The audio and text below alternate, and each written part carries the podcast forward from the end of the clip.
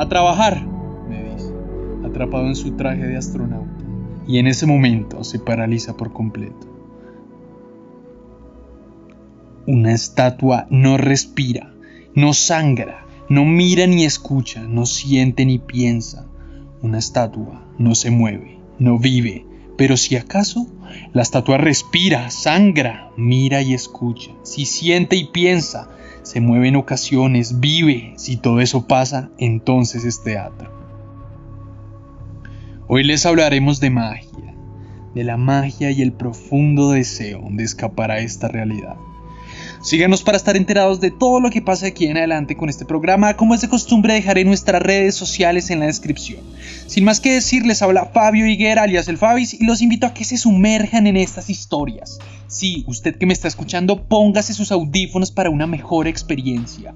Suba el volumen y disfrute de este quinto episodio y mitad de temporada, Luna Roja. Una narración de Somos Historias.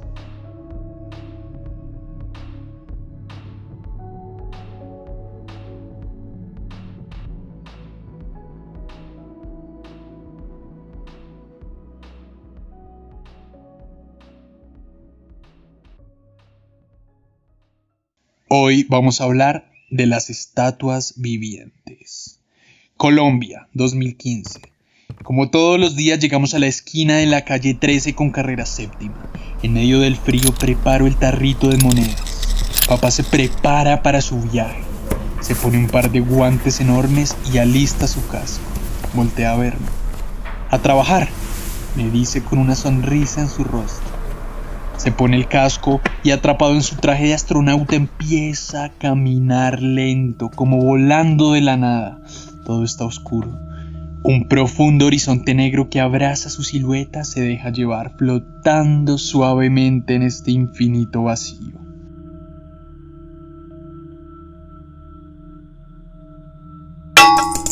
Un fuerte sonido metálico retumba en el vacío.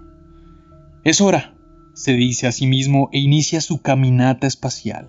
De repente se ilumina el horizonte con centenares de luces, pequeñas manchas de colores que adornan el paisaje. Y ahí está, su entrada, un grueso cable de metal templado hacia el infinito. Se aferra fuertemente a él y con sus brazos sube.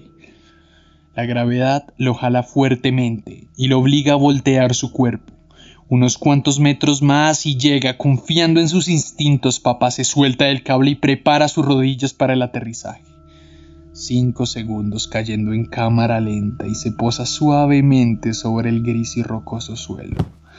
Una tenue luz ilumina su silueta, levanta la mirada y un hermoso jardín de bombillas lo espera para trabajar. Camina unos cuantos metros de distancia hacia una pequeña cabaña escondida en un enorme cráter. Abre la bodega y retira una inmensa carpa roja, pero cientos, no, miles de bombillas se apilan ante sus pies. Será un día largo, se dice a sí mismo. Prepara su herramienta, una pequeña carretilla de madera, un par de destornilladores y unas cuantas llaves. Carga la carreta con docenas de bombillas e inicia su labor. Una a una las va plantando en el rocoso suelo, con su estricta perfección a exactos 50 centímetros de distancia cada una. Un pequeño agujero, una bombilla, tres giros y enciende. Ahora la siguiente, un pequeño agujero, una bombilla, tres giros y enciende.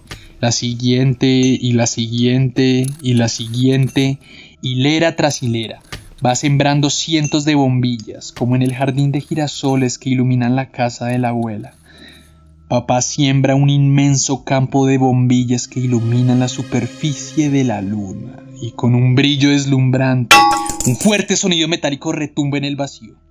Ahí está de nuevo, piensa, e inicia otra de sus caminatas espaciales de regreso a la cabaña en busca de más bombillas. A unos cuantos metros de la bodega, una gota de agua golpea su casco seguida de unas cuantas más y unas cuantas más. Abre sus ojos y la preocupación recorre su cuerpo, gira y a sus espaldas el extenso jardín parpadea. Unas cuantas bombillas estallan y desprenden chispas a su alrededor. Corre desesperado a protegerlas del agua, pero es inútil.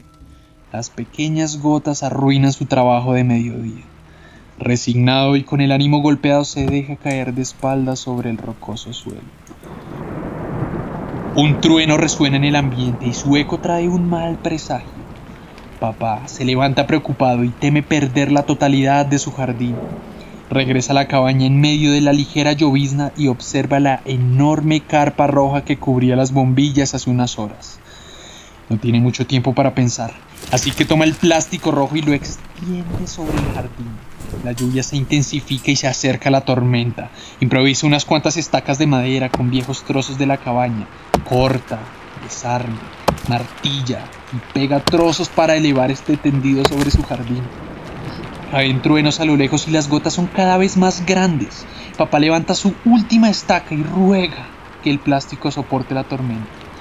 Agotado, escucha la fuerte tormenta golpeando el plástico y mira a su alrededor tratando de cubrir todo el campo con su visión. Todo está bien. Su jardín brilla con singular belleza y las miles de bombillas permanecen intactas bajo la sutil atmósfera rojiza. Papá cambia las bombillas destrozadas por el agua y un fuerte sonido metálico retumba en el vacío. Todo por hoy. Regresa el cable y en la noche, cuando todos se van, mi papá por fin me habla. Camino a casa me cuenta las aventuras que vivió y desde la ventana del viejo colectivo me muestra su hermoso jardín cubierto por el enorme plástico rojo.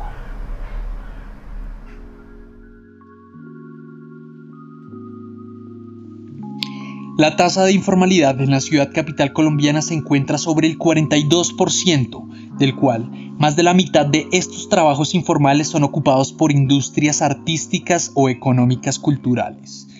Para nadie es un secreto que esta pandemia ha afectado la economía colombiana y de muchos países.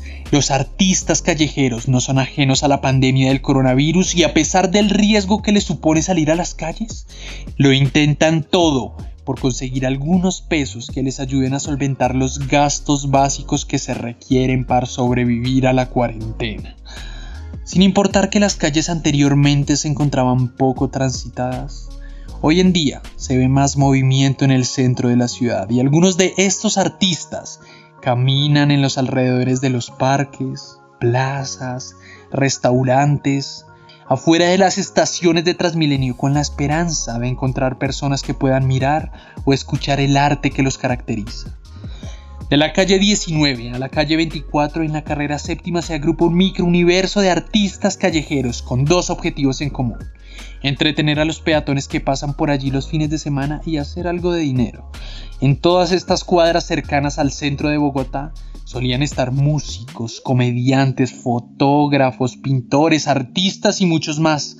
No olvidemos que son personas que tienen hijos, padres, hermanos, esposas y esposos, que son increíbles seres humanos que han dado todo por su pasión, por su arte, y que con este gesto tan puro buscan llevar un sustento a su familia. Esta fue una narración basada en la historia de Jonathan Jiménez. La información recolectada por el DANE, el Magazine Kobe y la entrevista a Juan Rolón. Y así, una pequeña historia más escondida en las profundidades de nuestra amada y artística Colombia. Nuestro fin, contar historias y narrarnos como pueblo, porque en medio de todo somos historias. En la narración Fabio Higuera alias el Fabis, este podcast fue posible gracias al equipo de Manigua Creative Group, Andrés Varela, Jimena Castro y Fabio Higuera. La edición y musicalización por parte del equipo del sonido de Manigua Creative Group.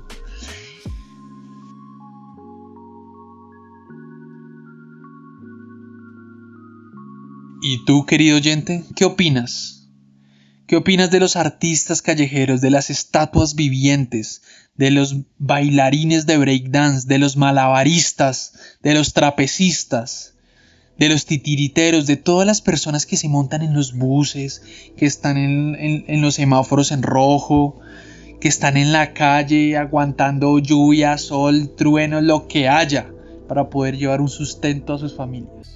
A mí en lo personal me gusta mucho apoyar a los artistas, que se ganan la vida expresando y desarrollando sus habilidades para sacarle una sonrisa a los niños, para entretener a las personas, porque eso me llena el alma.